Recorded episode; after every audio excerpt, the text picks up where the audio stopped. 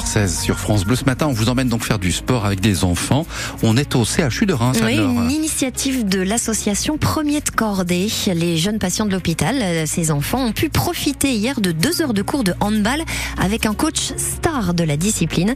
Ils ont rencontré le champion du monde Thierry Omeyer, ancien gardien de l'équipe de France. Une dizaine de jeunes ont donc pu participer à cette animation l'après-midi. L'occasion pour eux, bien sûr, de changer d'air, Diane Berger. On repousse les meubles contre les murs et soudain la salle d'attente de l'hôpital pédiatrique du CHU devient un terrain de sport. De son mètre 92, Thierry Omeyer guide les enfants, l'échauffement d'abord, Donc on prend la balle et on la fait tourner autour de la, de la taille, ok? Les passes et le tir ensuite. J'essaie de faire découvrir la pratique du handball, de leur faire pratiquer le sport tout simplement, peu importe quel sport, et, et qu'ils s'amusent tout simplement. Pour le plus grand plaisir de Mathis, 10 ans, petit patient, fan de sport, grand sourire collé au visage. Tu te dis, bah, c'est pas des bêtises qu'il te raconte parce que il est plus, il est pro lui, donc euh, comparé aux autres.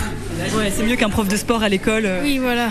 Certains enfants sont juste de passage à l'hôpital, mais d'autres sont des habitués.